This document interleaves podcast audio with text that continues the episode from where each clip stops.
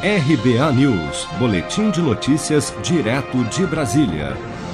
O ministro-chefe da Casa Civil da Presidência da República, General Braga Neto, testou positivo para a Covid-19. O diagnóstico foi confirmado na manhã desta segunda-feira, 3 de agosto. Braga Neto é o sétimo ministro do governo Bolsonaro, além do próprio presidente, a ser infectado pelo novo coronavírus desde o início da pandemia.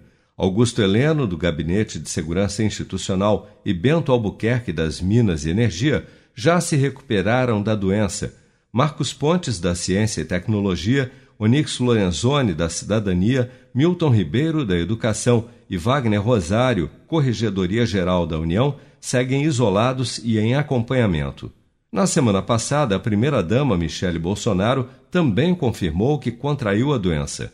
O senador Nelsinho Trade, do PSD do Mato Grosso do Sul, alerta que a legislação em vigor que regulamenta a produção de uma eventual vacina contra o novo coronavírus no Brasil precisa ser revista com urgência para que se evite que a burocracia para a liberação do medicamento atrase o início da vacinação no país.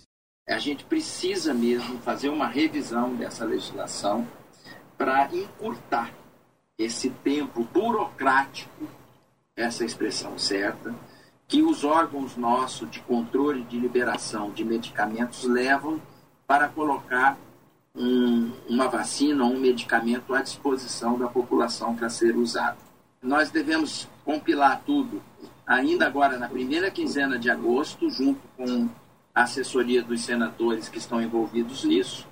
Como é um tema que já está acordado diante das lideranças, que ele vai passar na frente dos outros, por ser uma questão de interesse de saúde, por é, as questões do corona realmente estar passando na frente de tudo, a gente não tem a mínima dúvida de que nesse mês de agosto ele será vencido e, e com certeza já estará a legislação pronta para receber a vacina do coronavírus no Brasil. Segundo a assessoria de imprensa da Casa Civil, o ministro Braga Neto passa bem e está assintomático. Ele ficará em isolamento pelas próximas semanas sob monitoramento médico e continuará cumprindo a sua agenda de forma remota.